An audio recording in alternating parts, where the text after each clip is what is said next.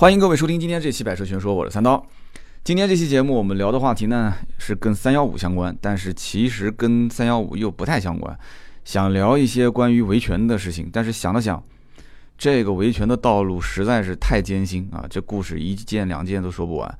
那这里面每个人遇到的情况，包括每个人实际阐述的内容，都不会特别的相似。你比方说啊，一个客户要维权。你问他，你说你这个发生什么事情啊？那这个客户肯定是把这个卖家是说的，简直就是天底下最黑暗、最无耻、最可恨的那个人。但是相反，你要如果去问那个卖家呢，他又把客户说成是天底下最刁钻啊、最不懂人情味儿、最不讲理的那个客户。那你你你你说问谁，谁都没有用，而且双方都能说出自己的这个证据啊，都能说出自己在当时某种情况下做出的正确的。这样的一些选择，所以导致这样的一个结果。所以这个维权的事情，如果说是产品本身质量有问题，那必须是维权到底啊，对不对？你说质量本身有问题，你有什么好说的？那无非就是对于赔偿的这个方案，如果是有法可依，那我们按照这个法律条款，你就应该该怎么样怎么样。那么如果说没有相关的，也也正常啊，就没有相关的这些制度去规定的话，那协商嘛，那协商如果你觉得还是不妥，那你该打官司打官司，是不是？那很多人为什么一直就很纠结要去维权，就是在不打官司的前提条件下，对方的赔偿各方面都不满足自己的这些需求，所以他就会想通过啊所谓的什么消协啊这些相关部门去给他施加压力。然后得到自己所应该啊，或者说所自认为应该得到的这个赔偿，满足自己的需求点，那么这个事情就算了了。那么这一次的三幺五的晚会呢，我有一个预测啊，这个我说出来，我估计很多人应该会觉得说这个有点打脸同行。我的预测是什么呢？汽车品牌根本就不会上。那今天这一期应该下午四五点钟就上线了啊，这期节目三月十五号大家可以看一看。我预测今年三幺五是不会有汽车企业上榜的。那么至于为什么不会有汽车企业上榜呢？我觉得，如果我猜准了啊，改天我再说说我的想法。那如果我要是没猜准，我今天巴拉巴拉说了很多理由，那这一期节目不就成笑话了吗？反正我就预测三幺五是没有汽车品牌上榜 啊。其实很简单，大家想一想啊，我这不是分析里面的原因啊，我们去想一想，三幺五晚会其实真的是越到后面越没什么必要啊？为什么呢？因为现在几乎天天都是三幺五啊！有的时候我在想啊，你说这个三幺五晚会，很多人都讲说，之前很多品牌开始也不明着说啊，也不明着说，哎，你不管是任何这个电视台或者是电台，你总归是要有广告的营收的这个业绩指标吧，对不对？那好，那我就在三幺三幺五前期，或者我从去年年底开始，我就拼命的投放广告，哎，那我就不相信，作为一个广告的大客户啊。你心里就没有一点那个什么数吗？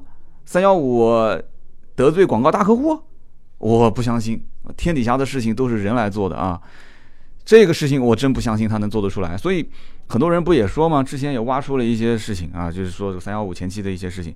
那么这个晚会它本身又要去保自己的品牌，为什么呢？因为你想，任何不管是做，你就把它当成是一档节目吧，只要是做内容的。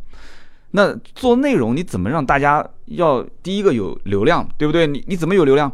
流量那就一定是要让很多人相信你，对不对？你是在帮老百姓说话，你是有信任背书的，你是有人格化的一些东西的。好，那我就每一年我就很期待，你是站在老百姓、消费者的这个立场，你在帮我们去说话。很多事情我们想做不敢做，想做不能做的事情，好，你帮我们做了，你给这些所谓。啊，大企业、大品牌欺压我们老百姓的这些品牌，你去把它曝光，揭它的黑暗的之处，哇，我觉得真的是大快人心。而且关键问题是你出了这个晚会以后，确实是得到了改善。比方说之前应该是曝光了那个奶粉的事情，是吧？那么确实得到改善了嘛，对吧？很多的一些企业整的都快倒闭了。那么还有一些呢，就是当然了，相反也是把国外的这些进口品牌的这个羊奶粉价格炒的是非常的高。那就这里面肯定是双刃剑了，对吧？有利有弊。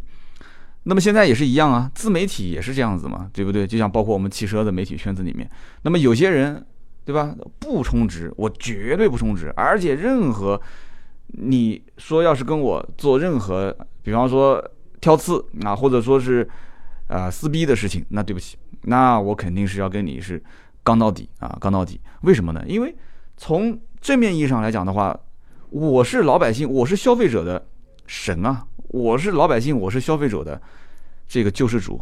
对不对？我天天都是三幺五，我天天都在打假，我天天都在帮老百姓说话。那事实是不是这样子呢？对吧？那这个东西，有的时候你回想一下三幺五晚会，你就知道了。这里面你只看到它光彩照人啊，或者说是阳光的那一面，那背后很多的一些逻辑啊，我说的不是什么不能说的东西啊，其实就是一些商业上的逻辑啊，商业上的逻辑它肯定是有的，哪怕即使它前期是没有的。他到了后期，当他的流量上来以后，当他发现他可以一呼百应的时候，当他发现他是很多人心目中的神的时候，其实这个时候他就算不觉得自己是要去做一个被充值的媒体，或者说做一个啊拿了钱不说真话的媒体，他不想做，他还是坚持说真话。就算他是这样子的，我告诉你，旁边会有一堆的人告诉他如何去。保证你保持你的神的形象的基础上，还能把钱给赚了，一定会有这样的人在他的身边。这个根本就不是他想不想做这样的一个人，而是有这样的一个人，他身边就一定会有那样的一个人。这件事情是相辅相成的，这是自然规律啊，这是自然规律。所以你说三幺五晚会，你从当时我不知道导演是谁啊，从当时想做三幺五晚会的这样的一个人，他的初衷一定是。站在老百姓的立场，想要帮老百姓，但是一任又一任，或者说是一届又一届的办下来之后，影响力越来越大的时候，啊，包括我们汽车圈子里面也会有这样的人啊，影响力越来越大的时候，啊，能够开始搅搅动一个非常庞大的这样的就是一滩水的时候，我没说是浑水啊，就是一滩水的时候，那么这个时候身边就必然会出现很多人，那他们会做一些。呃，就是逻辑上、商业逻辑上能走得通的一些事情啊，大家应该都能听得懂我说的是什么。那么，所以说三幺五晚会，它如果有影响力，它就必然往这个方面去走。那么，它如果说没有影响力，哎，兄弟们，你想过没有？如果有一天它没有影响力的时候，你曝光谁不曝光谁，跟我有何干？对不对？无所谓啊，你曝光谁不曝光谁，你跟我有什么关系？所以说白了，三幺五晚会谁在看啊？厂商在看啊，公关公司在看。对吧？老百姓看不看 这个不关键，是不是？所以这个就跟拿钱做公司一样的，有些人拿融资，对不对？有的是 to C，有的 to B，有的是 to VC 嘛，VC 就是投资公司嘛，对吧？有的是 to VC，所以现在现在还有一种还有一种这种创业公司是什么呢？是 to G 啊，就不能说太深了。做创业的人都知道我说的是什么啊。以前是 to VC，现在有的是 to G，所以这就让我想起啊，我以前在工作的时候遇到过一件事情，真的是有人讲说三刀，你看你从啊，一一四年的一月份开始做百车全说到现在，对吧？一转眼一五一六一七一八啊，也就四年多了。说这个讲话的语气，包括神态，包括你的笑声，很多都在变。我今天讲的这个故事呢，我在说之前啊，我也是用电脑大概是整理了一个提纲，因为毕竟是离得比较远的一件事情了，是我当时刚刚入职卖车时候的一件事情。那么这个客户呢，我跟他不熟悉啊，我一会儿会讲为什么我不熟悉。但是这个客户当时就是投诉到了这个三幺五，啊，就是他去维维权。当然了，也有那么一些效果，啊，但是整体来讲，我觉得这件事情任何人遇到了，肯定是觉得很窝囊，啊，很憋屈。其实说白了，我不管是小到买个十块钱、八块钱的东西，还是大到买个几十万、上百万的东西，这个说说白了，你。这个是什么？这是生活资料，这个不是生产资料。就改天有机会我们再聊这件事情，对吧？生活资料小到我们的这个什么呃牙膏牙刷，对吧？我们用的笔记本、手机，这都是我们平时最常见的老百姓要用的东西。那生产资料就不用讲了，那个是什么工厂里面用的机器啊、挖掘机这些东西，那个是用来生产我们的生活资料的东西。那说白了，现在老百姓在。用这些生活资料的过程中，它有一些是带入自己的情感的，啊啊，这个电脑不好用，质量比较差；这个车不行啊，质量比较差。但实际上它的质量差不差，你可能有一些是先入为主的想法，真的是这样子的。你说你开辆奔驰回来，那你会想啊，奔驰这么高档的牌子，那那肯定质量不会太差。所以你会你会对它的一些什么异响啊，空调出风口的声音偏大啊，啊，有一些咚咚咚的声音啊，你都会觉得说这是问题。对吧？但是你要如果买一个三四万、四五万块钱的车，你开回去，你什么空调异响，这都都不是事啊，这都不是事。只要窗户能摇上去，门能锁起来，平时能发动、能开，那就行了。但是我要再说一句，早五六年前可能五六万块钱的车，它是这样的一种感受，但是现在二零一八年啊，那又不是这样了，又不是这样子了，对吧？现在可能有些车子七八万块钱都可以买到自动挡了，甚至五六万块钱。我好像上次听说谁发了一条信息给我，说是奇瑞有一款车，现在五万多块钱就可以买到自动挡了，是吧？啊，回头我研究一下啊。那么这里面就涉及到一个点，就是说啊，想到我之前这个故事啊，三幺五的维权，那就这个哥们儿这件事情是还是比较典型的啊。我还是从头开始讲吧，不要说那么多废话了。就那个时候我是刚入行，那个时候刚入行，很多人也知道我在那个荣威的 4S 店啊，南京的荣威 4S 店，零几年的时候。那个时候呢，那我就属于一个萌新，大家都知道嘛，对吧？打游戏的萌新啊，这这个方向都找不到，你更别别说那个敌人在什么地方了啊。那这个时候，那我能做什么呢？对吧？老员工坐着，我站着，我只能帮老员工是洗洗车啊、擦擦车啊、啊背背资料啊，帮老员工去复印复印这个客户提车的材料啊，跑跑腿嘛，对吧？什么事都得干，热情一点啊。别人觉得说，哎，这小伙子挺识相的啊，挺挺挺挺挺懂事的。那平时可能。那多多少少照顾我一些啊，那我那个时候心很急，为什么呢？我要接客户啊，对吧？那我不能天天就干这些事情，我要接客户啊。我觉得我资料已经就是那个档案啊，各方面我都车型档案我背的是很熟悉了，我觉得我已经可以接待了嘛。我看到客户，我肯定想去跟他聊两句，但不行啊，肯定不行。为什么呢？这个里面我要跟大家解释一下，就是说这个萌新啊，就是还没有上岗的销售呢，第一个你不够专业。啊，你不够专业，你会影响这家公司的这个形象。那么第二个呢，就是销售顾问，正式的销售顾问是有任务的。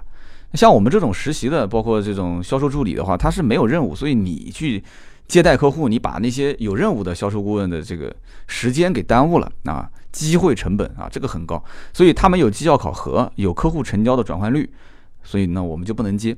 那第三一个呢，就是官方他会有密采。我曾经有一期节目，老听友都知道啊。我当时也是在奥迪，当时刚入职，啊，我也是这个又犯了一个错误啊，去接了一个客户。我当时入职还没有正式上岗，结果是个秘密采购，那就结果出了个大事嘛，差一点被开除。所以它是有一定的接待流程的。那么这种萌新啊，他就需要考核上岗，但是我忍不住啊。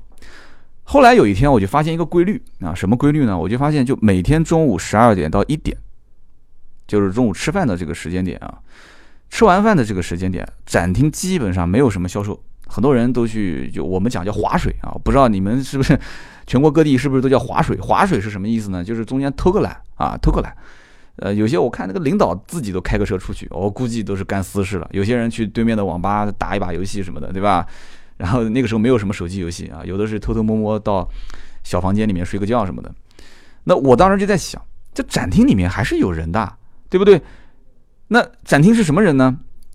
后来我就仔细观察了一下，展厅这些人啊，都是平时来保养的。早上没有保养完，中午没走掉，在 4S 店吃了一个便餐，然后中午呢没什么事情，他就过来逛一逛。哎，大家想一想，荣威的 4S 店那个时候零几年有什么车可以逛啊？展厅里面一共就两款车，一个是荣威550，一个是荣威750。这个客户无非他要不就是过来开550。保养维修的，要不就是开七五零的，有什么好看的？你说一共就两款车，所以呢，就很多销售顾问一看老面孔就不去接了啊。但是我当时是怎么想的呢？我在想，这客户既然来看，那肯定他是有想法的，对吧？而且关键问题是我饥渴啊，真饥渴啊！那个时候你就不接，浑身难受啊！真的，我一想接，我真想接。我去接待客户，随便跟他聊什么，对吧？聊聊人生啊，聊聊理想都可以。实在不行，要换做现在，我跟他去聊理财，是不是？我之前不说过了吗？人工智能自动驾驶是人类出行的大趋势。三五十年之后呢，可能会觉得我们用手用脚来开车啊是很原始的。同样在理财方面，用智能投顾进行资产配置理财，它也是一个大趋势。比如我们之前推荐的理财魔方，一键配置全球资产，实时监控市场动态，智能调仓，把风险锁在笼子里。更重要的是什么？安全。理财魔方每一笔投资都在基金公司的官网可查，专业的才是最好的。各大 APP 市场均可下载理财魔方。你想啊，到时候客户认为一个卖车的都那么懂理财，绝对靠谱嘛？然后后来我就问领导能不能接，领导讲说你先让前台确认他是售后保养的客户，确认是售后保养客户，你再去接啊。那这一部分客户呢，他一般不让人接待，一般啊我是来保养的，不需要不需要。那很多老销售肯定就不接了嘛。对吧？后来我就我就主动我讲，我说我要接，我一定要接，哦，必须得接，那无所谓了，对吧？这种人反正来保养的，你陪他聊聊聊聊呗。后来我就去接了，啊，我去接了。那么这里面就发生了一个故事啊，什么事情呢？当时呢也是中午啊，展厅有个客户在看车啊，那么前台去问了，那是保养客户吗？保养的客户就可以不用接。我当时也看到了，我想接，那我就说那我要去接待他。前台说你去就去呗。去了以后呢，那果不其然，他肯定不让接待嘛。我说没事，我陪着你。你要如果有什么问题呢，我随时在你身边啊。那没一会儿呢，这哥们儿真的有问题了，他就问我，他说我能不能试驾一下这个荣威五五零？我其实当时没多想啊，我没多想。你想这哥们儿他就是荣威五五零的车主，他来保养的，他今天要来试荣威五五零，你不觉得很奇怪吗？我当时真没多想，我就是想着跟他多聊一会儿啊。那你要试车，我就陪着你试车。啊，结果上了这个车，我就给他咔咔一顿介绍啊，一顿讲解。你想想看，一个萌新的销售跟一个资深的车主啊，资深的荣威五五零车主去讲解功能，啊，所以对方根本就没怎么理睬我，很正常啊。然后呢，就在试车的过程当中，我就发现这哥们儿不停的会把双手离开方向盘，啊，我说我说我说先生这个有点危险啊，他说没事没事没事没事，我就试一试啊试一试。他没跟我多聊啊，我估计他已经看出来我就是个新手，跟我聊也聊不出什么。那么试完回来之后呢，跟我寒暄了两句啊，谢谢啊，谢谢啊，就走了。我拉着他想喝茶，再跟他聊一会儿啊。身边如果有人要买，你记得联系我。我那个时候连名片都没有，连名片都没有 啊。我问他要号码，他没给啊。我我想给他我的号码吧，我看他那个样子也不想记啊，就后来也就算了。然后这哥们儿就走了，走了以后也就没什么事情了。这个事情呢，我也没上心。那过了几天，过了几天呢，在食堂里面吃饭。跟我同一天进公司的有做销售的，也有做售后的。然后呢，就售后的兄弟看到我端那个盘子，说：“哎哎哎，三刀三刀过来坐我这边吃。”啊，我就过去了，就跟他们一起吃饭。那么吃饭的时候呢，闲聊天，就售后的几个服务顾问在一起聊天，就提到了一件事情，就说啊，说前两天啊，就售后一个哥们儿，一个客户发火，火发的特别大。他说很冤啊，他说我们我们店真的很冤，车子又不是在我们店买的。啊，然后就偏要说这个方向跑偏，来了几次都没修好。之前说是异响，也是这哥们儿啊，就偏要说这车有问题，跟他检查了很多遍，说没有问题，没有问题，也不知道出了什么问题啊。然后呢，就说这个事情啊，说跑偏这个原因很多，轮胎、悬挂、转向系统，甚至车身变形都有可能，对吧？那谁知道他车是怎么开的，是不是？但是我们开来开去，我们没发现有问题啊。说这个是个心病。我当时我是个新人，我也不好说什么，他们就聊这个事情，说这是个心病。但后来我一想，前两天我接那客户不就是放双手离开方向盘？他说，因为他们讲的那个是这个跑偏的事情嘛。我当时在想，我说我说是不是一个个子大概一米几，然后怎么样怎么样，一米八几的一个就长得挺壮实的，就是脸白白的、憨憨的一个剃平头的一个一个客户。哎哎，他们说是是是是，就是他就是他。然后我们几个人聊天啊，聊天的时候旁边那一桌的销售经理就听见了，然后听见之后呢，销售经理听见就过来了啊，端个盘子就过来了啊，就说他这个哥们儿啊。他事就多了啊，他的故事就多了啊，你们想不想听？那这种八卦的事情谁不想听呢？谁都愿意听，是不是啊？然后就问说怎么回事？他说这个客户原先就是我们店的客户啊，但是呢，他就是一直认为南京的价格不如上海啊，说上海的价格比南京要便宜一万多块钱。你说一台十来万的车，上海比南京便宜一万多块钱，你是在南京买还是上海买？那根本不用说嘛，对吧？你肯定去上海吗？但是你要这么玩的话，哎，你想一想，真有这种事情，南京的车子不要卖了，对不对？南京车不要卖了，上海的人卖车，然后开到南京来上牌，哪有这种好事啊？所以当时我们统一很多的话术就是什么？就是上海只卖本地啊，卖外地不是这个价格。那么另外就上海买车有很多坑，很复杂。那么有些人就是这样啊，就明知山有虎，偏向虎山行。而且很多人他就不相信你的销售讲的话，对不对？不是一直都说销售都是骗子吗？啊，销售的可信度很低嘛。好了，这哥们儿果然啊，他可能认为自己很聪明，明知山有虎，偏向虎山行，他去上海。这哥们儿就去上海买了。那么去了以后呢，他可能认为就很简单，对吧？我付钱，你开票，把车开回来，不就结束了吗？结果去了以后是一个坑接一个坑啊，一个坑接一个坑。怎么说呢？他去了以后，首先呢，对方的意思就是说，我们这边这个价格呢，啊，不是全款买，必须要贷款啊。那么这个贷款呢？你又不是上海本地人，你有上海房产吗？没有是吧？好，OK，你又不在上海本地上牌，好，那你这个贷款，我建议呢，你是走金融公司。很多人都知道，银行贷款的话，有的做不下来，也会给这种金融公司去做。其实说白了，就担保公司嘛。那么这种金融公司呢，呃，那个年代就零几年的时候，我们还我们当时没有手续费这种说法就是当时讲是说什么呢？呃，收这个担保押金，收担保押金也不多，收你三千块钱。那么他当时意思就是一听押金嘛，那肯定就可以退嘛，对不对？也没多问，说行啊，那三千块钱就三千块钱，对吧？贷款就贷款，无所谓。那么就交了这个钱。那么然后呢，对方在办提车的时候呢，又要求他做这个一家保险公司，这个保险公司非常小，就不是我们所说的什么人保、平安、太平洋，是一个小保险公司。那么这个哥们儿呢，当时对于异地投保一开始是有异议的，他说我保险公司我不想在这边保，我想回南京啊找南京的朋友买啊，他说不行。啊，这都这是有要求的。其实卖家很清楚，你大老远的从南京过来，你别说从南京过来，你就是从昆山，昆山离上海很近吗？你就是从昆山去上海买车，上海的销售都知道，你就是图着这个价格便宜过来的啊，你是绝对没有脾气的。网上我看到很多的一些所谓的什么异地买车被坑投诉的案例，都只讲了一半。他其实真正的这个被坑的这个最核心的原因是什么？就是因为客户是认定了这个价格便宜。他只是不说，他是怎么讲呢？叫揣着明白装糊涂。他就是知道这个价格是很低的。我看到有些帖子上面还写的很清楚，说我呢也不是说就一定要你价格那么低，我很好讲话，所以我结果你利用我好讲话才怎么样呢？根本没有这么回事。我到目前为止没听说过，我真的从最近这两三年来看，没有看到过一个客户说真的那么好讲话。现在想把任何一款车的价格弄清楚，只要你肯花时间啊，一定是可以。就是你比可能当地的销售还要清楚底价是多少。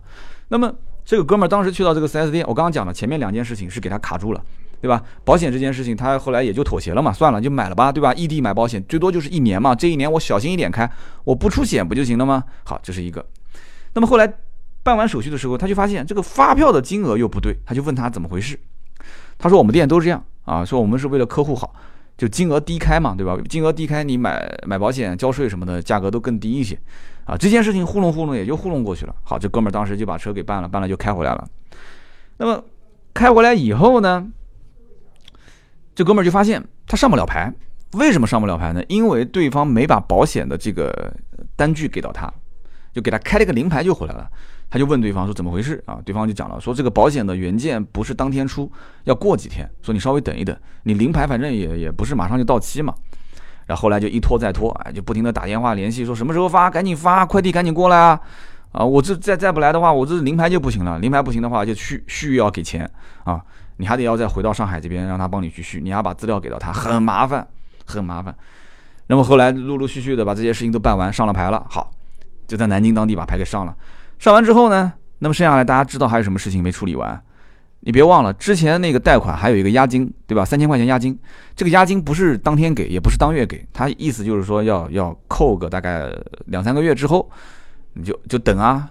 所以今天提醒所有在座的各位，异地提车，你要不你就跟他说我什么都不干，全款开发票直接走人啊！你后面如果遇到什么问题，反正全国联保也不用担心。你一旦跟他发生了什么资金往来，这里面如果说是钱不是当天结算清楚的，你跟他说你今天人走了，明天跟他还有什么三千、五千、三万、五万的这个钱没结清，你当然没给他无所谓。你要是给了押金，你想再要回来，你今天听好了啊，这是一个真实的事情，很难很难。打电话过去，对方开始套路了。哎呀，说先生你好，这个这个担保押金不是我们 4S 店收的啊，这是那个金融公司收的，你跟他联系。那这哥们儿，我估计也是个老实人。他后来一想，他说也对啊，这个一看，当时那个收据上面盖的章也不是这家 4S 店的章，确实当时收钱的这个人也不是穿着 4S 店的制服啊。那你看这个事情不就撇得很清楚了吗？对吧？这不是 4S 店收的钱，你找 4S 店干什么的？我只是建议你贷款，你不贷款拿不到这个优惠，你也接受贷款了，那么也接受这家金融公司了，对吧？所谓的什么担保押金三千块钱你也给了，好，打电话啊找这个当时。办按揭的人三个月之后啊，打电话给他，对方一句话就堵得你没有话可说了。他说我已经离职了，我不在这家公司干了。哎，我们反过来讲，是真离职还是假离职？你你能验证得了吗？电话那头说我离职了，你就确定他离职了吗？你还真的去看他工作证吗？他也许对每个人都是这么说的，是不是？那好，那离职了怎么办？跟他说，那公司电话多少？你给我电话。那打电话去公司。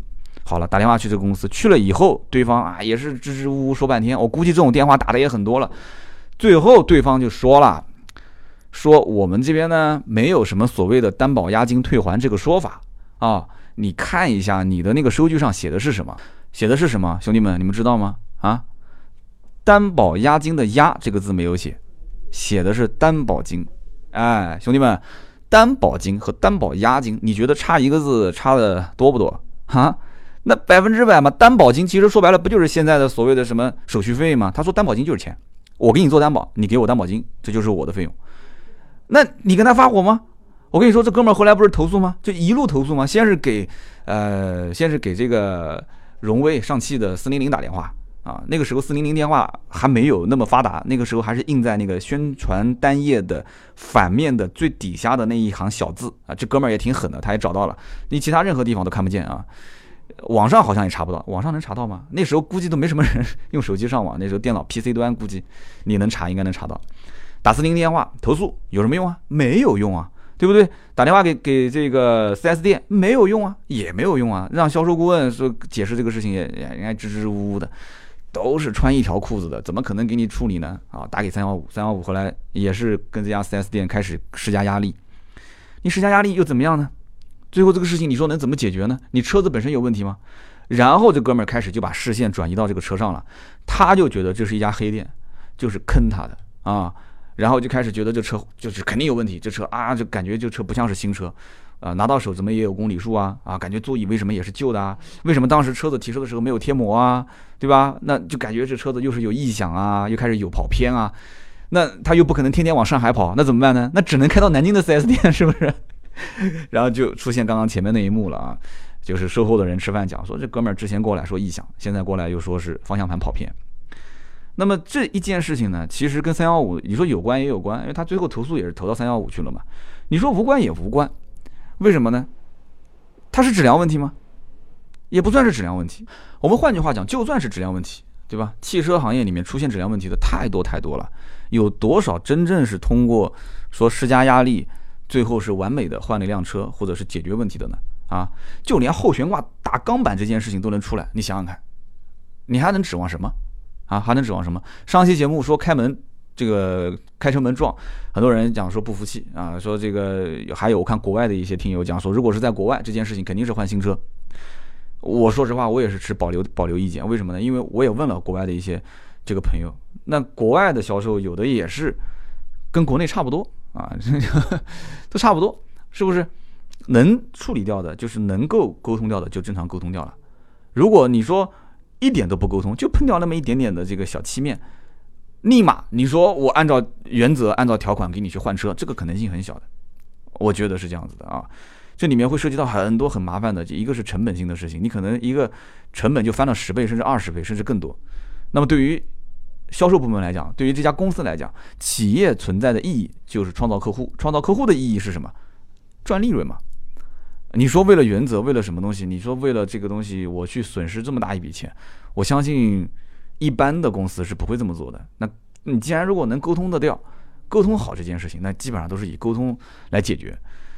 所以说，我们今天讲的这件事情啊，我就总结下来感觉啊，就是三幺五，不管是平时也好，还是说你去看晚会，一年就这一次也好，三幺五是不是能给这些我们不常见的一些事情啊，或者说是。呃，这个汽车的相关维维权的事情，增加那么一些老百姓的自信，我觉得是有的，是好事。但关键问题是，现在的自媒体那么发达，我们每一个消费者是不是能利用好这样的工具？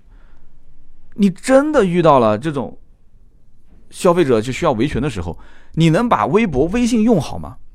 啊，就不要讲其他的虚的东西，就这两样东西，对不对？你说哇，我去论坛发帖，论坛发帖，我今天告诉大家一个不争的事实。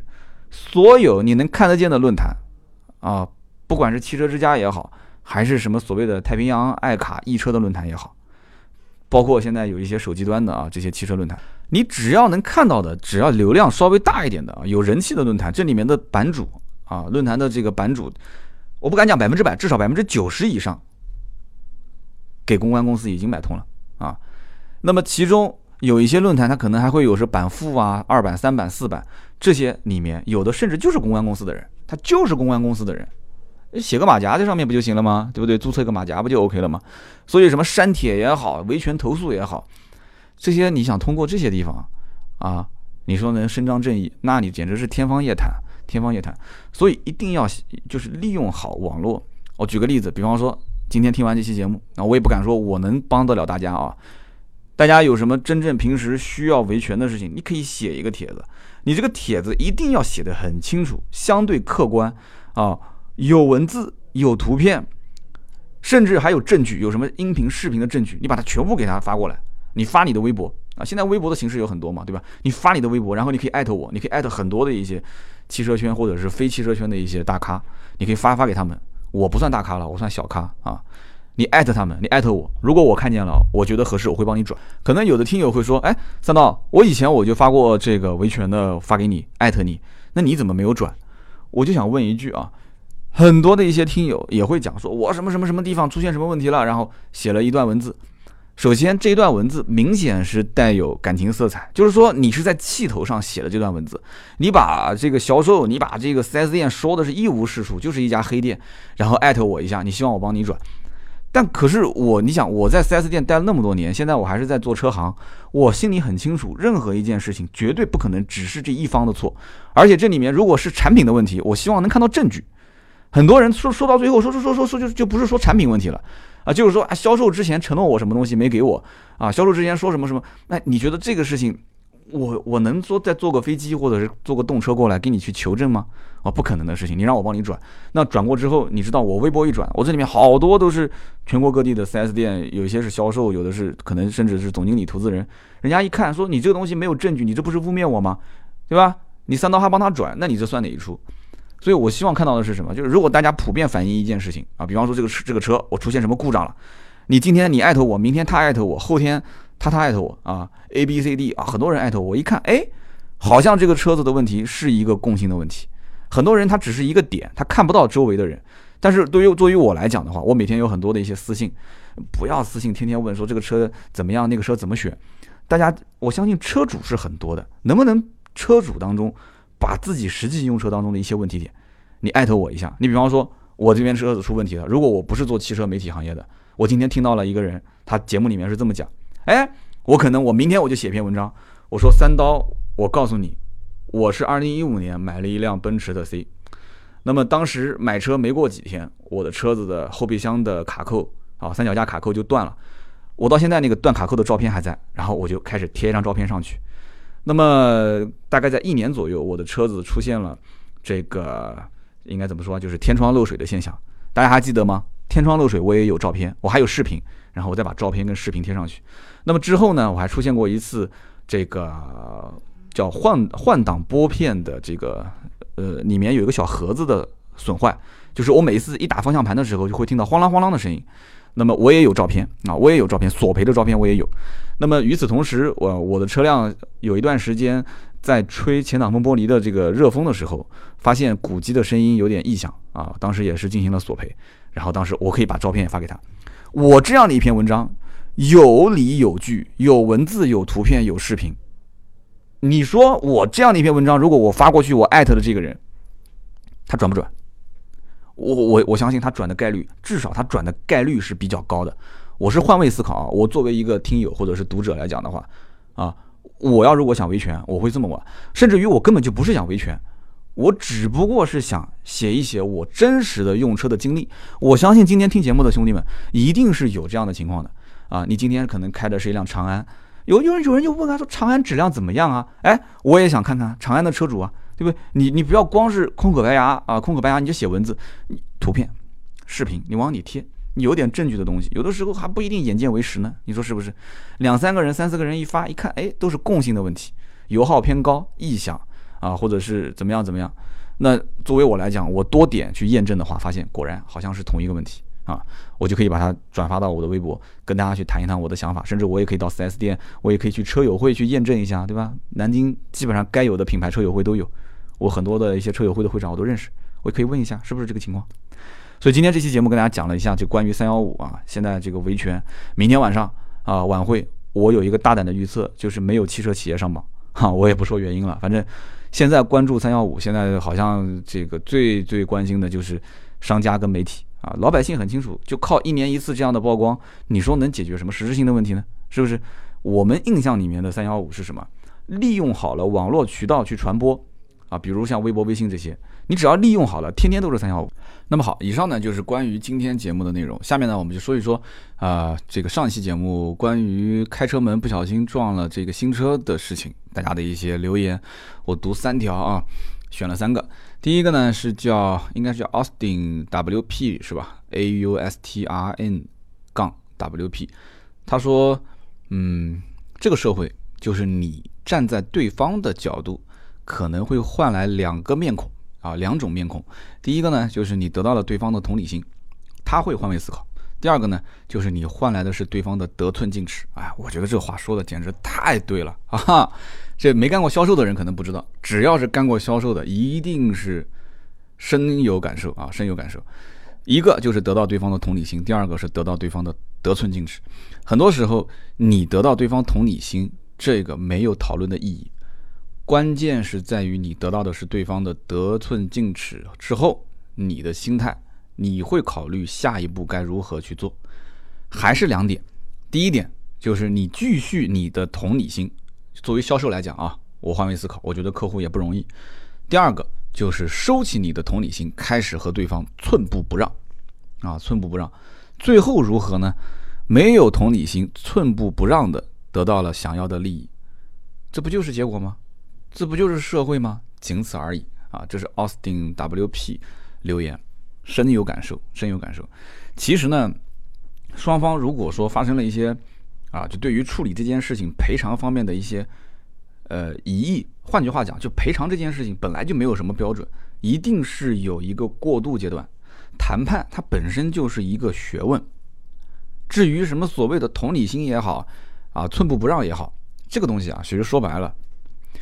你得先要有一个，我们以前学经济学讲叫发盘跟还盘，就是说这事情先先考虑能不能谈，能不能谈。如果说不能谈，我马上要说下面一个听友他讲的，他以他的心态就是我不能谈。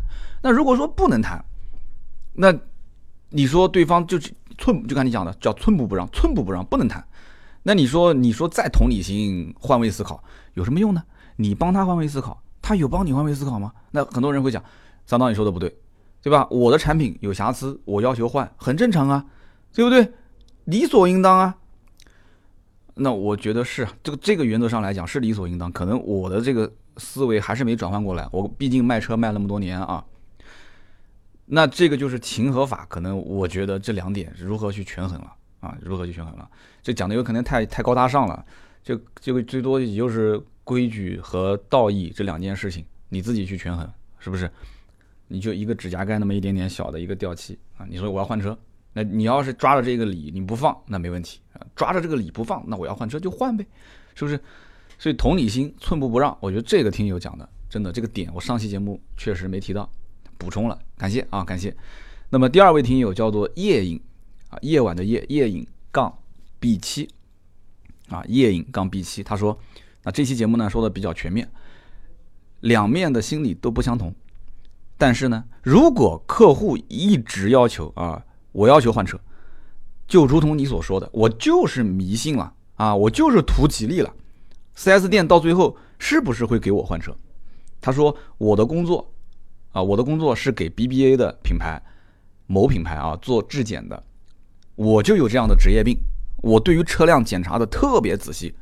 如果以后 4S 店我去提车，我遇到这种所谓的质量问题。那我强烈要求换车，你看这哥们儿认为这是质量问题啊啊！强烈要求换车，4S 店会不会答应这个问题？我刚刚在上面那个听友的这个回答时候，我其实已经提到了。你说我不跟你谈，我强烈要求换车，那就是寸步不让嘛！我寸步不让，我就要换，我根本不可能给你任何谈的机会。什么一次保养、两次保养，你十次保养我都不给你换啊！我就要求换车啊！你给我十次保养，我不要，我不要。我我不差这点钱，我只要一个我所心目中完美的这样的一款车。你说四 S 店换不换？换，肯定给你换，啊，有现货给你调，没有现货你就只能再等一段时间，那怎么办呢？是不是？但是这里面你说手续复不复杂？你只要没上牌，你只要没上牌，你这牌还没上，就上次我们聊的那件事情是什么？是票开了，保险出了，临牌上了，车子还没出门。这个我觉得。还是有机会是可以给你换车的，但如果说你这个车牌照已经上了，那这就复杂了，你比方说一辆奥迪 A 四，你牌照已经上了，这车连购置税啊、保险啊、上牌可能一起花了三十三十二三万，三十二三万。你现在说要换车，这个我们也遇到过，遇到过要换车，你这个换车你怎么换？销售员可能开回来不小心给他撞了、蹭了什么的，你怎么换？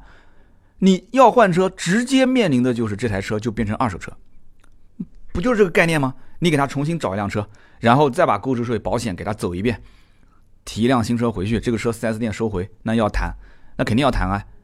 这台车要抵多少钱？那客户肯定讲，我不管，我就付那么多钱，你给我一辆新车，我不管，是不是？那就 4S 店垫垫资垫三十几万，把这个车给他上了牌开走，然后他那辆车停在 4S 店，再把它过户过掉。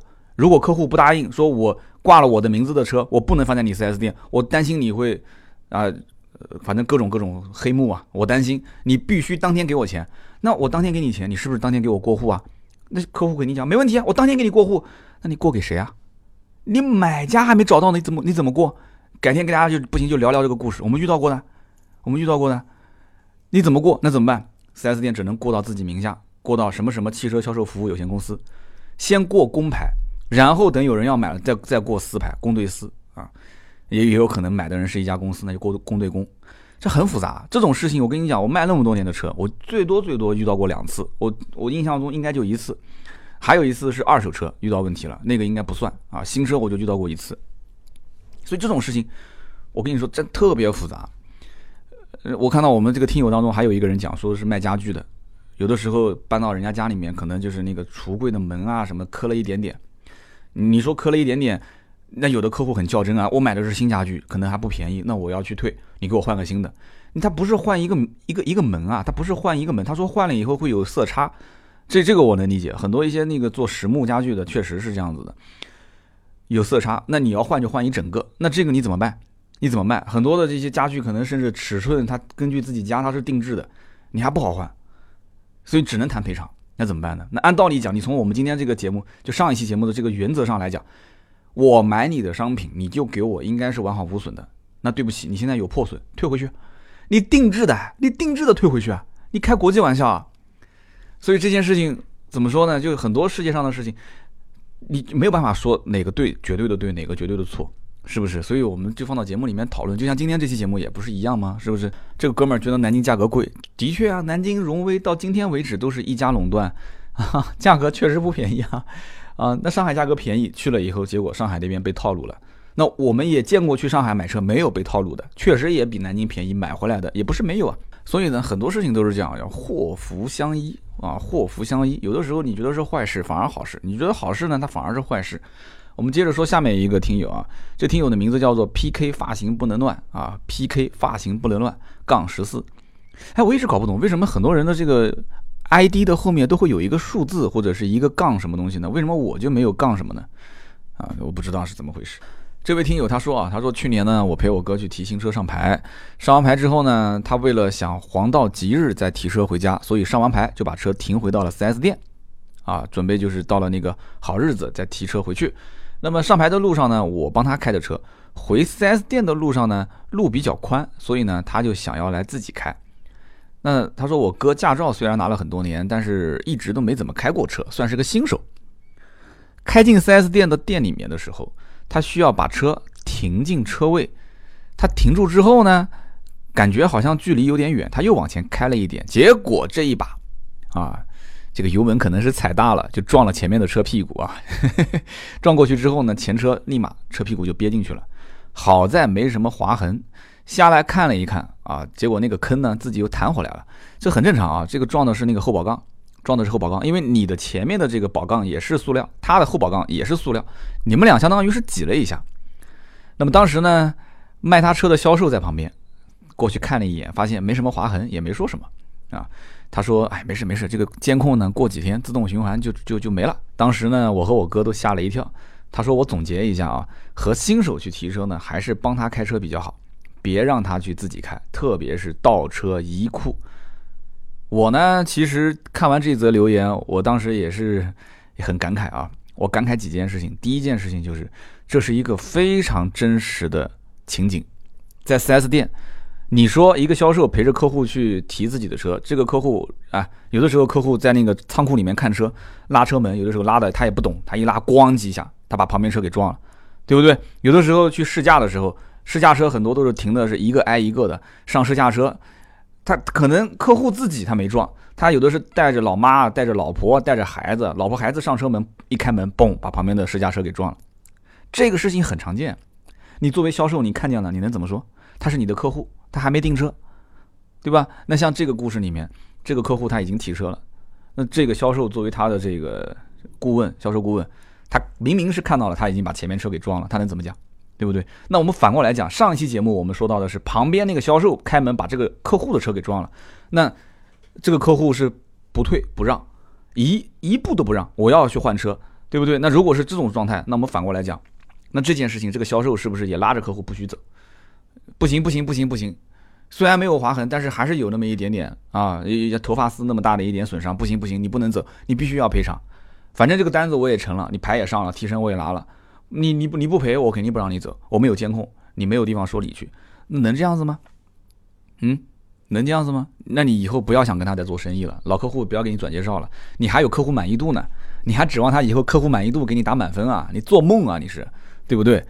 你你你说这件事情，你看到当中当做没看见。